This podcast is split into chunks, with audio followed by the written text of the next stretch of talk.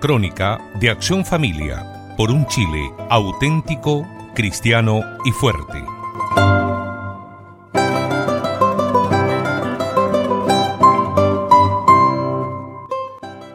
Estimado radio oyente, fue el Papa León XIII quien en 1883 incluyó el título de Reina del Santísimo Rosario en las letanías de la Virgen y consagró el mes de octubre a esa devoción tradicional. Ya en el siglo XVI, el Papa San Pío V había agregado a la letanía de la Virgen el título de Auxilio de los Cristianos e instaurado una fiesta litúrgica el 7 de octubre para conmemorar la victoria en la batalla de Lepanto, donde las fuerzas cristianas derrotaron a los turcos musulmanes que invadían Europa, denominando tal solemnidad Nuestra Señora de las Victorias. El sucesor inmediato, Gregorio XIII, cambió el nombre de la festividad para Nuestra Señora del Rosario, y poco más de un siglo más tarde, el Papa Clemente XI ordenó que su fiesta se celebrase por la Iglesia Universal a causa de la victoria cristiana de Temesvar, alcanzada en 1716, también contra la agresión turca y atribuida por el Papa a la protección de la Santísima Virgen. El rezo del rosario es tan eficaz que la Virgen pidió a Santa Bernardita en Lourdes y a los pastorcitos en Fátima que rezasen el rosario. Una cosa bonita de observar es que Nuestra Señora sea invocada en las letanías lauretanas como Reina de la Paz, luego después de haber sido invocada como Reina del Santísimo Rosario en recuerdo del triunfo en las batallas de Lepanto y Tremesvar atribuido a su intercesión. Algún auditor podrá preguntarnos si los títulos de Auxilio de los Cristianos y Reina del Santísimo Rosario, que invocan a María como protectora de las tropas cristianas en su combate contra los infieles, no se opone a la condenación que algunos papas contemporáneos han hecho de la guerra. La respuesta depende de si puede existir una guerra justa o si todas las guerras son en sí mismas injustas. El tema es sumamente importante, pues él envuelve otros aspectos colaterales como si es lícito utilizar la fuerza física para inutilizar la capacidad nociva del enemigo.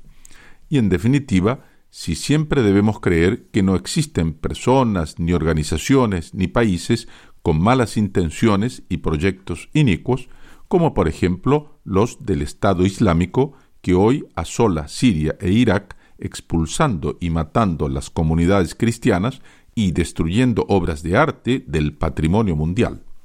Para responder a estas importantes interrogantes, nos serviremos de las palabras pronunciadas por el profesor Roberto de Matei, autor del libro Plinio Correa de Oliveira, El Cruzado del siglo XX, por ocasión de su lanzamiento en la ciudad de Oporto, en Portugal.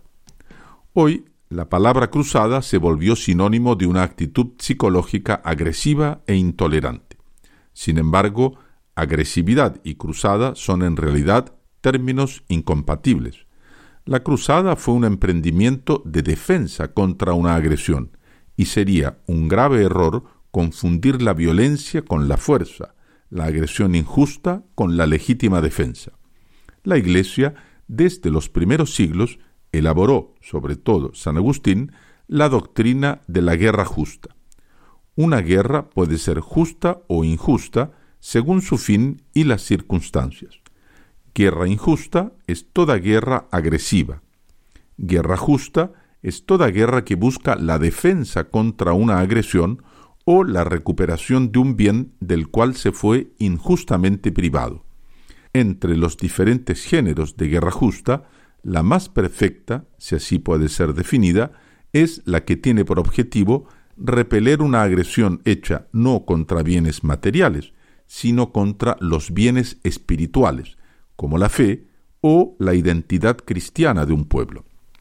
En este caso, la guerra justa puede tornarse, según la doctrina de la Iglesia, en guerra santa, y puede o debe ser promovida por la propia Iglesia antes mismo que por los soberanos o por los estados. Un ejemplo característico de esta guerra santa en nuestro continente fue la que llevaron adelante los mexicanos en contra de las leyes anticatólicas del gobierno del presidente Calles, y que se llamó la Guerra Cristera, pues los soldados iban al frente y morían gritando Viva Cristo Rey. Retomamos las palabras del profesor de Matei. Guerra Santa fue la cruzada predicada por el Papa Urbano II para liberar el Santo Sepulcro y recuperar la Tierra Santa. Guerras santas, en el sentido más amplio del término, fueron las grandes batallas emprendidas por la cristiandad contra los turcos en Lepanto y en Viena. Y fue precisamente porque eran guerras santas que sus triunfos pudieron ser adjudicados sin ningún temor de ofender, sino al contrario, de agradecer a la propia Madre de Dios. Hoy oímos decir que en el fondo la perspectiva de los cruzados no era distinta de sus enemigos los musulmanes. Ambos promovían una supuesta guerra santa para imponer la propia religión. Esta formulación del problema revela una profunda incomprensión de nuestra religión y del islamismo. La religión islámica es una religión meramente exterior. Para la conversión al Islam no se requiere nada más que la profesión monoteísta y una serie de actos formales como la peregrinación a Meca, donde esta semana pasada murieron tantas personas en una estampida que suele repetirse. Además de tales prescripciones formales, no se requiere en el Islam una transformación del alma, una conversión interior. La jihad, la guerra santa islámica, contrariamente a la guerra santa cristiana, es una guerra ofensiva, es una guerra de agresión, precisamente porque el Islam no conoce la dimensión del alma, de una conversión interior. Al contrario de esta actitud, nuestra religión católica es una religión interior que se alimenta en la vida sobrenatural del alma. Esta religión interior, precisamente porque es interior, es capaz de transformar profundamente la civilización, las costumbres, las mentalidades, plasmando la sociedad a partir del interior, como lo hizo el cristianismo con el mundo bárbaro y pagano. La cristianización de la sociedad, de la cual los apóstoles y los discípulos de nuestro Señor fueron los iniciadores, no es fruto de la fuerza, sino de la conquista pacífica de las almas. Pero la sociedad pacíficamente conquistada, la sociedad que se hizo cristiana, la cristiandad, puede y debe ser defendida, incluso con la fuerza, de la agresión de quien quiera destruir el fruto de la pasión de nuestro Señor Jesucristo. En esta perspectiva, más allá de las cruzadas históricas, existe un espíritu de cruzada, que es la disposición de ánimo del cristiano pronto para sufrir y para combatir hasta la muerte, para defender o para recuperar bienes espirituales más elevados que la propia vida, porque, como lo dice el Evangelio, quien busca la propia vida la perderá. Estas palabras del profesor de Matei no hacen sino repetir lo que dice la letra del himno que tantas veces se cantó en nuestras iglesias. Somos de Cristo fieles cruzados, a Cristo Rey hemos de servir. Ante la hostia todos postrados, luchar juramos hasta morir. Bendice a tu cruzada, oh Madre Celestial, siempre serás de nuestra patria la capitana general. Siempre serás de nuestra patria la capitana general. Estimado radio oyente, lo que acabamos de decir es muy fácil de decirlo y muy difícil de ponerlo en práctica.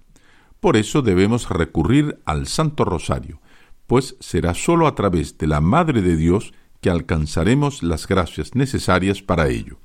Le propongo, como un primer paso para alcanzar este espíritu de cruzado, que comience con el rezo del rosario en familia todos los días en este mes de octubre. Muchas gracias por su audición y recuerde que nos puede seguir en www.accionfamilia.org. Y recuerde que nos encontraremos la próxima semana en esta misma su emisora. Esto fue la crónica de Acción Familia por un Chile auténtico, cristiano y fuerte.